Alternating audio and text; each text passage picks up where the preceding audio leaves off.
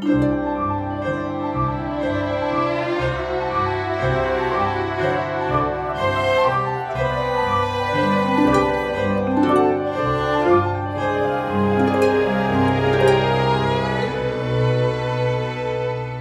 大家好，欢迎收听今天的 High Hanging Fruits，跳一跳摘到的果子。我是天体物理研究员刘佳。我是编剧朱怡。之所以我们这样今天会说一下，是因为我们发现，并不是每一期新加进来听我们节目的听众都知道这两个人是谁，所以想说，为了照顾新人，我们就说一下吧。今天节目开始之前，我们有一个通知，注意请说。我们终于要向大家要钱了，就是我们设置了一个支付宝账号，嗯，用我们这个播客的邮箱 hhf podcast at hotmail 点 com，hhf podcast at hotmail 点 com，这是我们的支付宝账号。大家如果喜欢我们呢，就可以给我们打钱，可以打一分钱，也可以打十块钱，也可以打一百块钱，也可以打一万块钱。这个钱我们会做什么用呢？因为我们每一期节目音频是需要上传到一个托管服务的网站，所有的这类网站都是收费的。那我们选的这个每个月收费十九美金，所以一个是用来 cover 这一部分的开支，其他呢？其他我们也不知道到底会收到多少钱啦，可能很少，可能没有，可能很多。所以一旦我们的播客需要任何开支的时候呢，就会用大家的赞赏捐赠。如果没有什么其他开支呢，这部分钱也就是被我们用来吃吃玩玩啦。嗯，不过我们还想提的就是，呃，因为我们想保持我们播客的独立性。所以我们不会因为赏赞就为赏赞的人提供广告，嗯，因为其实我们之前遇到过几次问我们可不可以给他们做广告，我们都决定不要做，所以在近期内我们是不会被收买灵魂的啦。嗯嗯，未来有可能吗？被收买灵魂？我们的灵魂值多少钱啊，刘佳？嗯，我觉得是不可，应该是收买不了的吧。但是如果很多很多很多钱的话。我不知道哎，就努力坚持吧。嗯，大家会感兴趣要花那么多钱买我们的灵魂吗？好像也不值多少钱，就给十块钱还带找的那种。嗯，以后再看吧，反正这个捐赠这个打赏。就是纯粹的、无私的表达对我们节目的喜欢啦。嗯，我们也会用以后每期的节目来作为报答的。嗯，好，那就从这一期开始吧。这一期我们想聊的话题是睡觉。嗯，刘佳你喜欢睡觉吗？我喜欢睡觉这件事情你还用问吗？刘佳真的是很喜欢睡觉。对，我很喜欢睡觉，因为因为经常有朋友会 complain 说来找我玩，结果我一直都在睡。对，有有谁不不喜欢睡觉呀？我不喜欢睡觉呀，对我来说睡觉是一个负担，因为我很难入睡啊，所以其实是嗯嗯入睡这个过程对我来说是个负担。嗯，我记得我从小就有这样一个感觉，就是睡觉了一天的精彩就落幕了，就有一种很惆怅的感觉。而且因为我很难入睡，所以我。觉得很孤独，因为周围的人都睡着了，然后听着他们很均匀的呼吸声，我会觉得我是一个唯一被留在地下的人，其他人都起飞了。哎，感觉失眠这件事情和你的职业很配耶，觉得写东西的人 不失眠怎么怎么写东西？会吗？你是因为爱写东西所以失眠吗？才不是，我觉得可能是失眠太痛苦了吧，导致我会胡思乱想。因为我觉得我失眠的原因之一是大脑停不下来。来就一直在转，有时候我很困了，我躺下来会越想越兴奋，然后又精神了。嗯，其实我有听过一个讲法呀，我是看武志红的心理学的公众号，看到说这一类的失眠很可能是因为在你小的时候你的照顾者的缺席，然后会让你的大脑扮演了照顾者的角色，它会帮你一直辨认周围有没有威胁啊。帮你理解你的周遭环境，呃，娱乐你，让你不那么无聊啊什么的。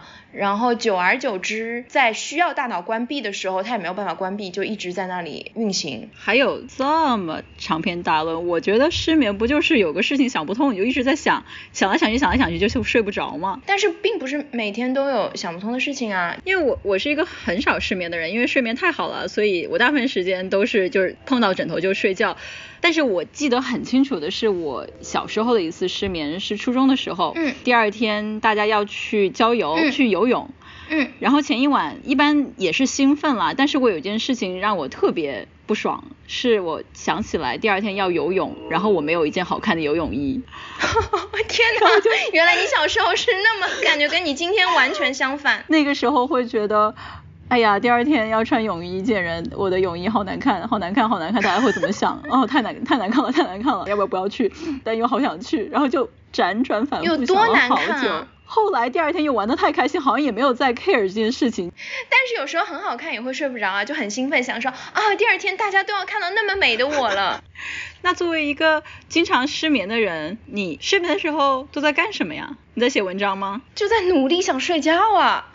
其实我很多时候就是静静躺在那里，然后想以各种方式。我一直觉得我进入睡眠的方式是不是我打开的方式不对？我就觉得我从小都没有学学会睡觉这件事情，就只有到非常非常累才会直接就睡着。我很羡慕那种直接就能睡着的人。以前我还有跟人聊天打电话，嗯，说话说了一半，对方就没有声音了，后来说是睡着了，我就觉得怎么可能啊？那你有试过吃药吗？安眠药？我有试过几种吧，但是我不喜欢，因为我觉得让我变得很迟钝。就是第二天起来感觉脑子都懵懵的，而且那种迟钝真的会让你迅速睡着吗？会啊会啊，但是我很怕我脑子被搞坏，一旦我经历过那种迟钝以后，那种迟钝是比你前一天没睡好，第二天的那种迟钝更迟钝，嗯嗯，我就觉得不是我自己了。诶，那你会不会觉得其实你是因为作息，你的就是自然作息和平常人不同，人家是二十四小时一个周期，你会不会是三十小时一个周期？哦。还有这样的事情啊？我也不知道，就是 不然了。而且我比较不理解失眠的，就是你睡不着别睡呗，你干点好玩的事情呗，你干嘛非逼着自己睡觉呀？不行，因为我发现一旦你睡得很晚很晚，就算你睡足了，比如说八个小时，第二天你还是没精神的。就是你早睡，你稍微少睡一点点，都是会精神更好。而且我觉得你很晚睡，你起床了以后天已经快黑了，很压抑啊，很容易得抑郁症啊，这样。对对对，我那个就是很不喜欢的感觉。嗯。而且那个是我不喜欢午睡的原因之一，因为我因为睡很多，所以平常人睡午睡可能睡个半个小时一个小时就起来，我睡午睡会睡到就是到晚上。接着可以再继续 睡晚上的那个觉，觉得一整天什么都没干就过去了，就很有愧疚感，很惆怅，觉得人生好短哦。哎，不过就是为什么要睡觉啊？如果世界上有一种药，你吃了就不用睡，你会想吃吗？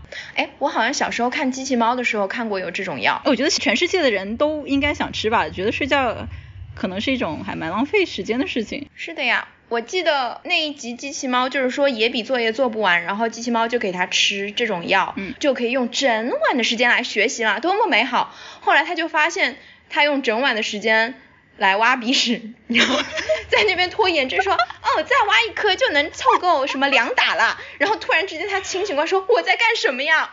就是感觉他多了十二个小时还是没有好好学习，但其实。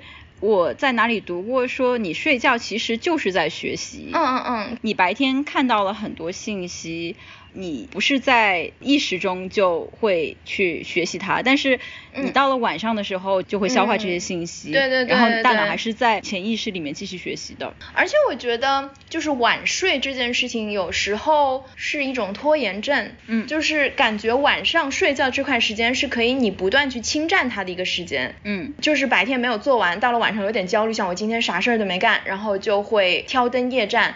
我觉得很多人都说啊，你们写作的人是不是到晚上灵感更多啊什么的？我觉得其实也不是，就是因为白天都在玩，到了晚上会觉得，哎呀，那我今天不做成一件什么事情就不行了，然后要逼一逼自己。可是大部分时间是不是也是亡羊补牢？到那个时候都已经累成那样。对啊，其实我觉得效率可能没有白天好吧，就是狗急跳墙之后显得效率比较好。所以我觉得，如果有一种药可以让我二十四小时不睡觉，跟睡了一样，我可能会反而效率更低，因为已经没有了拖延症，就是到 deadline 前那种狗急跳墙感。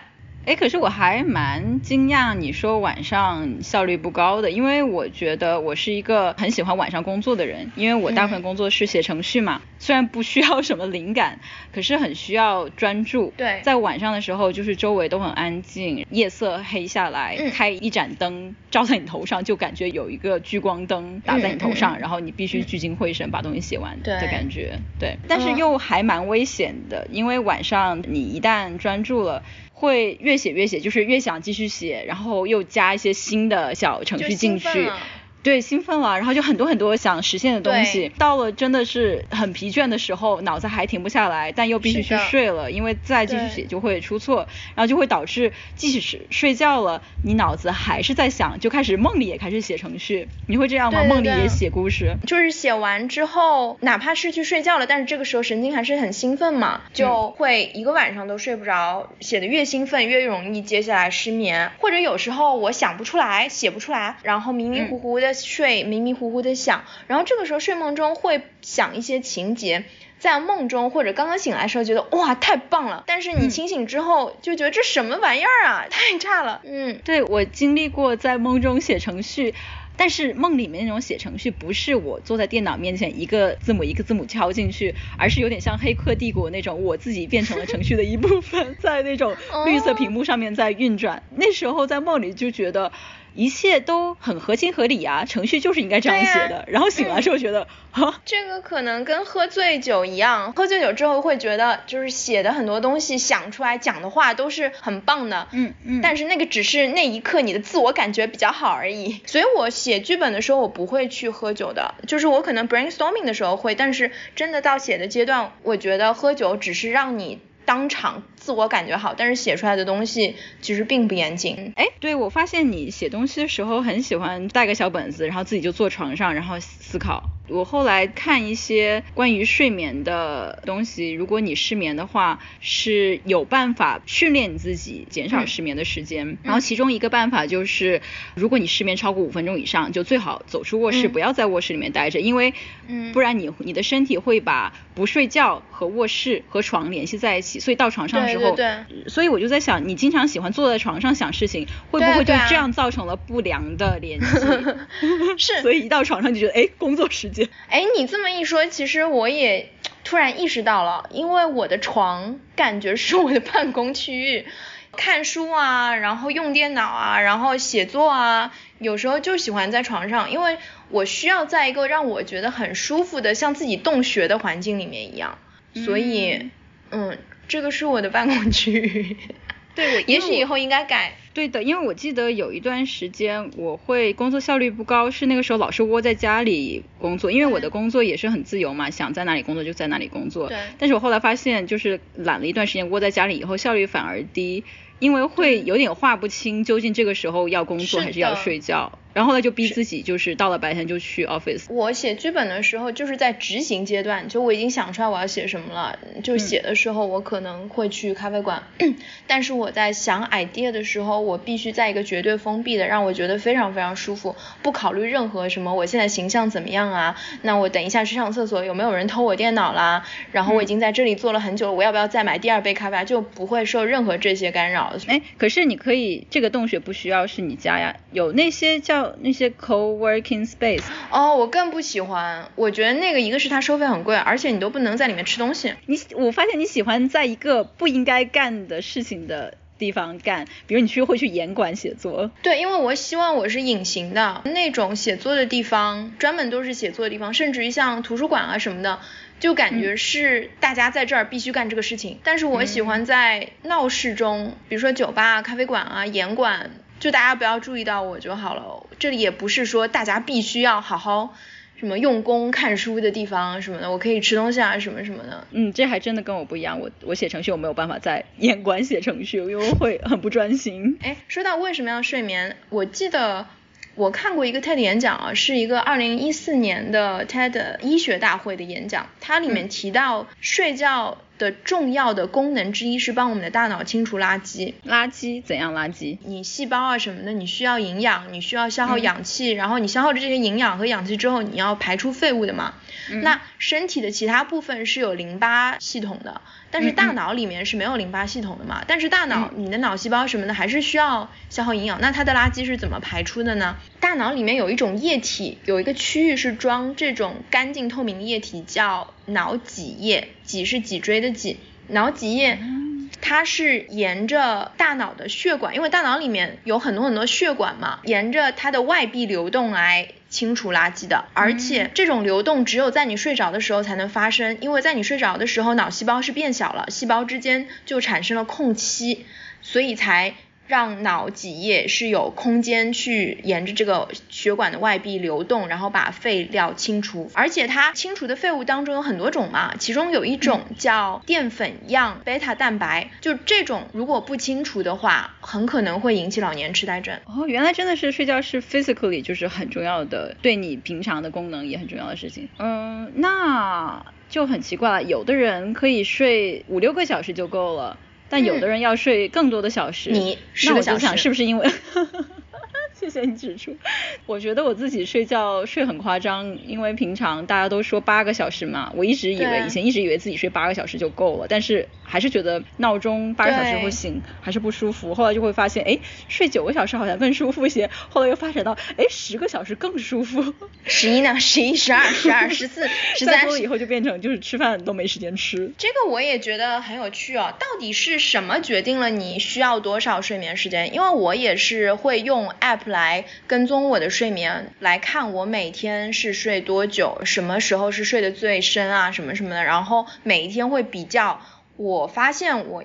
一定要睡到七个半小时以上，最好就是八个小时，这样我是比较舒服的。少于这个就会晕晕的，然后会出现暴躁，会很 grumpy。我最近也开始对我自己的睡眠做研究。现在因为生了小孩以后，被强制性每两三个小时要起来喂奶，因为我对很辛苦这样。我记得你有朋友其实在训练小孩睡觉，是不是？是的，我昨天去看我另一个刚刚生小孩生了三个月的一个朋友，他是美国人，然后他跟我。说他发现法国人育儿的整个观念跟美国人很不一样，嗯，其中之一就是法国的小孩从很小很小开始，从 baby 开始就是睡整觉的，他们就觉得很不可思议嘛。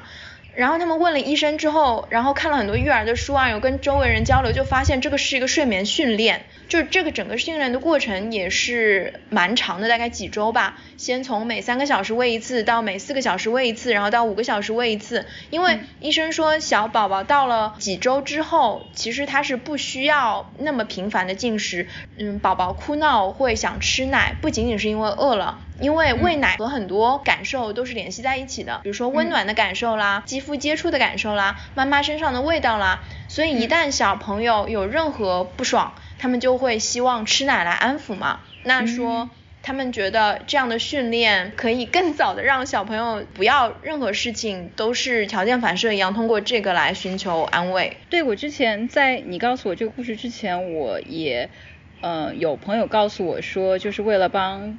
小宝宝学会就是有白天和晚上的区别，你要训练他们，比如晚上开灯要暗一些，然后说话要轻一些，让他们感觉有区分，这样他们慢慢慢会适应你的睡眠。你朋友这种训练他们跟大人一样睡，我会觉得有点夸张哎，因为就是 after all 你是想让他。适应你的生活环境，我会觉得为什么小宝宝要适应你的生活环境？就是他们训练的时候，我觉得不会直接想说，哦，我要让宝宝来适应我，而更多想的是，我要让宝宝有一个正常的，就是普通人的睡眠。对，大家就什么叫正常？这个正常其实也不那么绝对啦，因为我在前几年才知道一件事情，就是。我们现在的八小时的睡眠，就是几点睡到几点起床去工作，并不是人类最原始的一个设定。嗯嗯，原来是怎样？以前的人是在没有任何人造光源的情况下，其实是八点钟开始睡觉，然后睡到午夜十二点起来活动两个小时，洗洗脚啊，吃吃东西啦，看看书啦，聊聊天啊，到两点的时候再继续睡，睡到日出，就是两段式睡眠，所以。午夜会被叫做 midnight，那夜晚的中间嘛。啊。所以八小时睡眠就是所谓的整觉，是在工业革命以后，然后发明了电灯啊什么的，然后你需要上班一段完整的上班时间，跟农业社会不一样，这些才强制性的大家全民都改成了这个。所以根本也不是很自然，嗯，也说不定根本对我们身体也不是很好嘛。哎，其实我也不知道什么对我们身体好，哎。对呀，我也是最近才对这个开始有好奇心。我是没有那么的强烈觉得宝宝一定要适应我的睡眠，所以我就让我自己去适应他的睡眠，因为我很好奇，就是如果让他放任自流，他究竟会睡成怎样？所以最初是每两个小时要醒来一次，有点点痛苦了，但后来慢慢变成三个小时、四个小时，呃，但是现在就是还是要晚上会起来两次左右来喂奶。我就会很好奇，说为什么人不可以把八个小时切成几段，然后这样会不会更加更加健康，或者更加不健康？健康是为什么？不健康是为什么？然后我就上网去查，然后说其实。多段式睡眠是大自然里更常见的一种睡眠方法。如果你看其他动物的话，很多动物都是睡睡醒醒，睡睡醒醒，没有哪种动物是一口气睡那么久的。其实这个也是根据需要的嘛，根据生存需要，因为他们周围有天敌啊，他们不可以一直睡。也是的，但是我现在又很好奇，就是作为人类，你说我们以前也是多段式睡眠嘛？就是我们其实身体自然需求会不会这样好？我发现没有研究下结论说多段睡眠好不好这件事情呀。但就是很基本的一件事情是，你就要快速眼动。睡眠期，对对对，就是浅睡眠和深睡眠，深睡眠就是快速眼动时期，在那个时候你的身体才能得到非常好的休息。然后我读到是在开始睡眠以后，大概一个半小时才开始深度睡眠，然后大概三个小时就是算是完成了一个周期。所以你即使睡一个很长的觉，你可能其中也有深浅、深浅、深浅不同段的睡眠。是的，我用 app track 我自己的睡眠，我就会发现它是起伏的，没有一天晚上，哪怕你自己感觉你这一晚睡得有多。程它都是一段一段起伏的，对的，所以所以这个是因为远古时候大家就是狩猎啊，然后周围有天敌啊，你需要保持这种警醒，所以。大自然把你就是设计成是一段一段，哪怕后来你不需要这样，这个还是留下来的吗？我猜是的吧。而且我会发现自己现在不知不觉也变成多段式睡眠，就很好笑。因为前几个星期就是每两个小时要起来的时候，会觉得很痛苦，就很希望宝宝可以一口气睡八个小时，我就不用起来喂奶。然后现在我会发现，我到四个小时的时候会自动醒来，然后他还在睡觉，我就会傻傻瞪着他，在想你什么时候醒来，什么时候醒来我可以喂奶。所以这个睡眠训练不是你训练他，而是他训练了你。有一点，我也因此就是学到了很多关于睡眠嘛，嗯，像很多职业，就有一些特定的职业，比如航海员，还有飞行员，他们就是不可能一口气就。就是睡那么多嘛，因为比如你单独航海的时候，你睡八个小时早被冰川撞死了，所以他们就是最好的是睡一段，然后醒很长时间，然后睡一段再醒很长时间。有人会专门训练说每四个小时睡半个小时，所以在二十四小时的周期，他们只需要睡三个小时，这样也能得到足够的休息，然后让他们完成任务。啊，那这样会有副作用吗？比如说什么老年之后比较容易得老年痴呆症之类的？我猜有吧，但是我不知道，我不知道，我不知道应该。肯定不是最佳的吧，不然大家都去这样干。因为我觉得大部分的人其实没有一个很奢侈的条件去说啊，我试试看怎样睡是对我健康最好，或者是我最舒服的。大部分人之所以对宝宝进行睡眠训练，或者对自己进行睡眠训练，还是都是一个生存的需要吧。就比方说，如果说你现在每天是必须六点钟起床去上班，上一整天才能回家，那你也不得不训练你的宝宝。也是，哎，但即使说起睡眠训练，我觉得。就是，即使我们觉得现代人是喜欢大段睡，可是东西方还是有不同的区别耶。你有没有记得我们小时候其实是要睡午觉这件事情？是的呀，我觉得太痛苦啦。像我这种 能量过剩的人，我觉得就是睡午觉，在幼儿园、小学开始睡午觉这段经历，让我开始觉得自己是个边缘人。就是他妈怎么所有的小朋友都能睡着，都能迅速睡着，然后就我睡不着。而且就你睡不着的话，对于老师来说是个很烦的事情嘛。嗯嗯。就其实你睡得着睡不着也没有说是好学生坏学生的差别，但是就会让你觉得你是一个失败的学生，因为你没有在规定干一件事情的时候去干那件事情。哎，我还记得高考那段时间，就是中午就为了省时间就不会回家嘛。但是大家又爱睡午觉，然后我也爱睡午觉，哎，但我是就什么觉都爱睡了。但是那时候就要研究怎么睡午觉。那个时候是大家坐板凳，所以两个人要 share 一个凳子，就长条板凳的。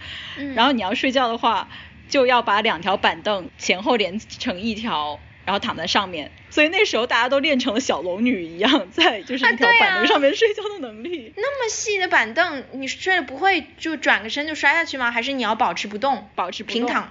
天呐！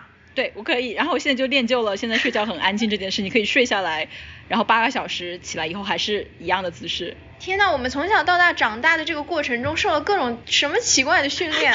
对的，就被高考逼得睡成小龙女了。多了很多特异功能。哎，但是我想说午休是因为就刚来美国的时候碰到一个朋友，他说，哎，我在中国实习过，然后他就跟我讲，第一天上班的时候，他就去跟同事啊一起工作啊，一起吃饭啊，但是吃完饭回到公司的时候，他发现。灯突然全灭了，所有的人都像僵尸一样趴在桌上，就是死过去一样。他说，就是那时候很慌张，不知道发生什么事情了，感觉像世界末日到来一样。然后后来他他才知道，就是亚洲人有午休的习惯。是这个，我也是前些年回国实习了一次之后，才感觉到这是个很强的文化。嗯，也是到了午休的时间，不仅是说啊大家有时间可以自己去午休，而是说他真的会工作大厅的灯全部暗下来，每个工位上大家原来会自己准备躺椅、毯子什么的。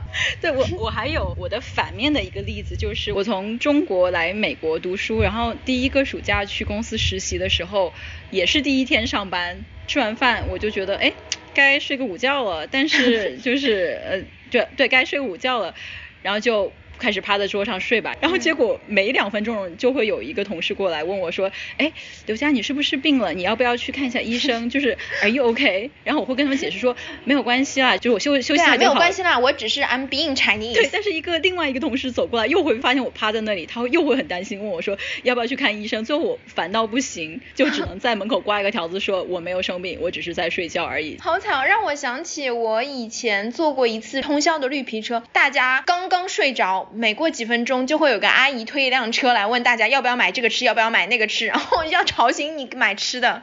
那你是一个在什么环境里都能睡着的人吗？我基本上是。哇，好羡慕哦！你这样的人是我最羡慕的。那你会看电影的时候在电影院睡着吗？会啊。哦，果然你跟我妈是同一挂的。我妈看我的戏都会睡着，她哪怕内心是非常支持我想要看完的，但是她还是叫秘密空间嗜睡症，只要周围暗下来，然后在一个关掉门的房间里有点温暖，他就可以立刻睡着。你不会吗？我不会啊！我靠，这是简直是无法想象啊！哦，好可怜哦。那其实你醒着时间很多，你可以吸收很多各种各样的信息，其实你赚到了，不是吗？嗯，也是啦。因为我睡不着，就是因为我一直很 alert 嘛，就一直会分析周围的情况嘛。我觉得这个是导致我睡不着的原因。哎，可是你你这样老是睡不着是为什么呀？你是觉得？嗯，精神紧张，还是想事情太多，还是就是养成了坏习惯，从小都有吧。我觉得就是，我觉得我一直没有学会该怎么睡觉，我也不知道怎么描述这个感觉，就是每天我都不知道今天能不能成功这样，今天能不能睡成功这样。可能就像我一开始说的，大脑没有办法停下来，我的大脑还一直在想事情，在运转，我也不知道怎么把它关掉。嗯，而且我记得我很小的时候，我跟妈妈睡的时候，妈妈就很快就能入睡嘛。而且我妈她有几个特征，就她打呼很响，然后她能迅速入睡，然后她是那种大蓬蓬的卷发，天然的那种，所以我的脸就被她的卷发给埋的窒息了，然后听她很大的打呼声，然后觉得好孤独，好无助。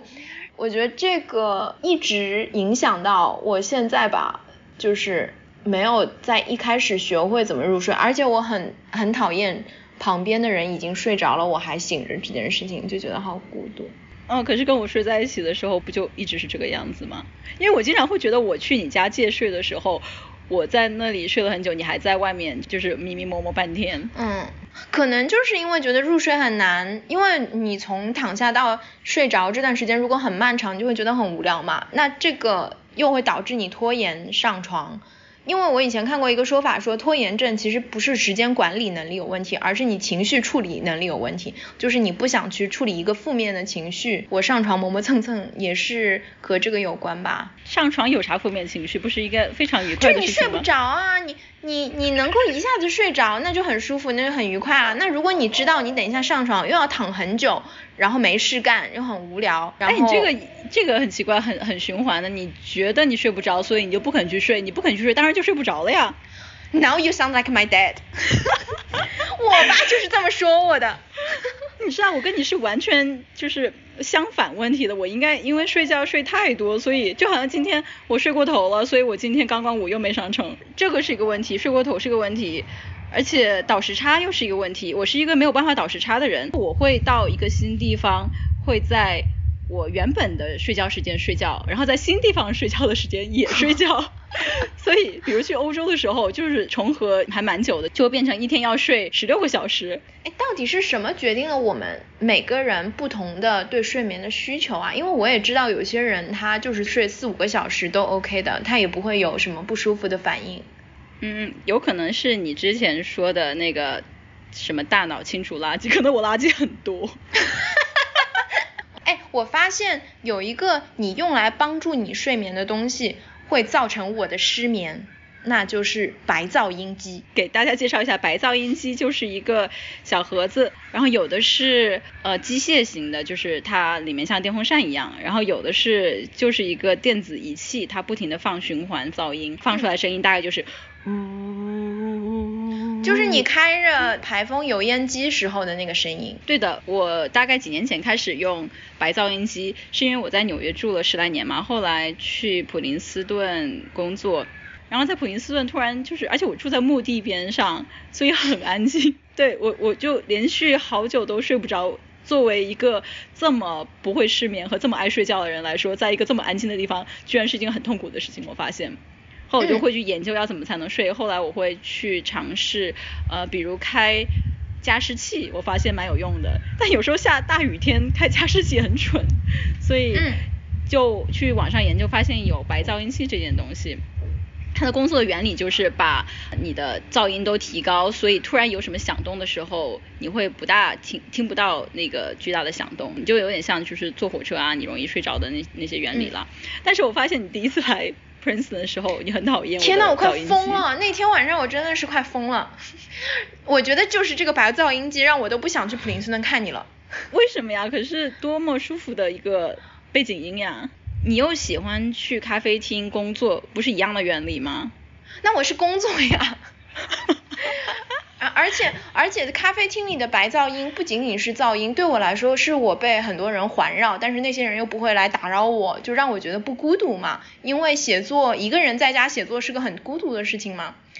你这个白噪音又没有人，可是我的噪音器也没有站起来打你。我记得小时候我一个人睡会怕鬼，如果我爸妈在我身边，哪怕他们在讲话，我都会觉得很安心。就是这种喜欢跟人待在一起的感觉嘛，而且我会发现，就如果谈恋爱的时候跟男朋友感情很好的，就是和一个让我很安心的人睡在一起的时候，会帮助我更快的入睡，就感觉真的是心理会帮助到生理很多。但如果说感情不好的时候就在吵架或者怎么样，那我会反而更难入睡。哦，所以你能好好入睡是需要就是周围的空旷被一种安全的感情所填满。对，哇，你这样描述好诗意哦。还有耳塞，还需要防噪音耳塞填满。我记得去你家借住的时候，会发现你床上有五十个耳塞。对，因为你戴着戴着，早上起来就找不到，第二天你再拿一副新的，哎，然后发现昨天又找到了。而且我我会很不喜欢戴耳塞耶，因为耳朵会很痛，就是 physically 不痛啊，给我带来痛苦。那你是没有找到适合你耳朵 size 的耳塞，而且我会发现。就是有时候我想着要今天一定要早睡，因为明天要早起。比如说我们第二天要去户外攀岩啊、滑雪啊，然后我这一天就会睡不着。我平时可能都睡眠挺正常的，但是一想到早起我就睡不着，以至于我大学里面门门功课都很好，但是就是体育课不行，因为我那个时候为了挑战自己，选了星期五早上第一节是体育课，然后我周日到周三。晚上都睡得很好，到了周四晚上就睡不着，因为精神压力太大了，想到要早起。然后老师挂我的科，然后老师说你这样真的是很不重视我这个课。我心想说，我就是太重视了。哎，是的，为什么会这个样子？我也是，就是我平常都不会失眠，只有在第二天要赶早班飞机的时候一定会失眠。我一开始会想说挑战一下自己啦，然后就是早点睡就可以啦。但是时间长了，一次一次证明了这种事情还是接受我自己是谁吧。其实我觉得，如果我是一个睡觉一睡下去就能迅速睡着的人，我觉得我的人生会很不一样。会怎样？会更好吗？更美好吗？像我一样？我觉得我会想法简单很多，就不会有那些七拐八绕，就是不会，就可能我就不会是个编剧了。嗯，对，所以也也也很还蛮像鸡生蛋，蛋生鸡呢。你究竟是因为睡不着想出那么多故事，还是想故事想的睡不着？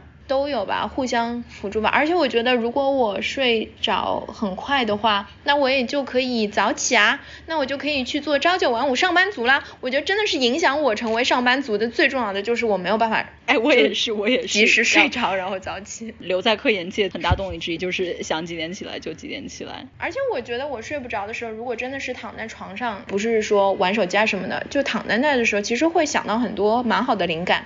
就是人在无聊的时候，你的大脑会开启一个巡航系统，好像说就是会帮助你 connect dots。其实 connect dots 就是产生想法的时候。我也觉得最近在喂奶，就是其实会经常半夜醒来，很大段时间醒来，会发现自己开始玩手机、看微博、去看 Instagram。可是我发现就看完以后很烦躁哎，有的时候因为看太久，结果影响了就是回去睡觉这件事情。对对对，我记得我小时候。就是在没有智能手机的时候，我睡不着就会看书，以至于我变成了一个很有文化的人。自从有了智能手机，我这块时间就真的被智能手机碎片化的社交媒体看这些，或者是短的新闻、短视频啊什么的所占满了。真的是，智能手机对你的影响也对我生活带来了影响，因为我。我看微博从来不看别人，只看你的微博，因为很好笑。而且因为我们现在又分开住在不同的城市嘛，所以有的时候我发现去就是很久没看你微博，就想知道你最近动态怎样，我就会上去查一下。但是前两个星期你让我很惨，那两个星期我在开会，所以要早上很早起来，然后我就决定 OK，那我就早睡吧，这样就可以早起。所以我八点，哎八九点就去睡觉，然后睡下之前就觉得嗯。我睡这么早就奖励我来看一下朱怡现在最近在干嘛，就有没有讲什么好笑的事情。对，然后我看到了你最新发了一条是你喜欢卡姆，然后接下来我就把卡姆主页上所有的视频都看了一遍，看完的时候就已经到开会时间了。嗯，这个也不能怪你，谁又能忍得住不爱卡姆呢？啊，如果不知道卡姆是谁的话，他是一个脱口秀演员了，然后他的微博账号叫摇摆的卡姆。然后就很好笑，很好笑，是一个精力过剩的人。哎，我很好奇啊，像他这样的人，他的睡眠会怎么样？一方面他是那种浑身很燥、很暴躁、精力过剩，需要不断的信息输入、输输入、输出的人。但是另外一方面，我觉得像这样日常放电放的那么厉害的人，他是不是要很多休息吧？对不对？可能电已经放完了吧，到床上。而且我觉得男的真的是比较容易入睡快。好像大家头脑比较简单吧，突然觉得被你骂，因为我入睡太快。嗯，可能也是我的一种偏见。好吧，那希望今天晚上大家可以做一个好梦。嗯，然后起来之后呢，神清气爽的给我们打钱。我们的 支付宝账号是 hhf podcast at hotmail 点 com，hhf podcast at hotmail 点 com，就谢谢大家啦。呃，我们也会把那个支付宝的二维码这个图片放在简介里，有一些平台可以看到，有一些平台看不到。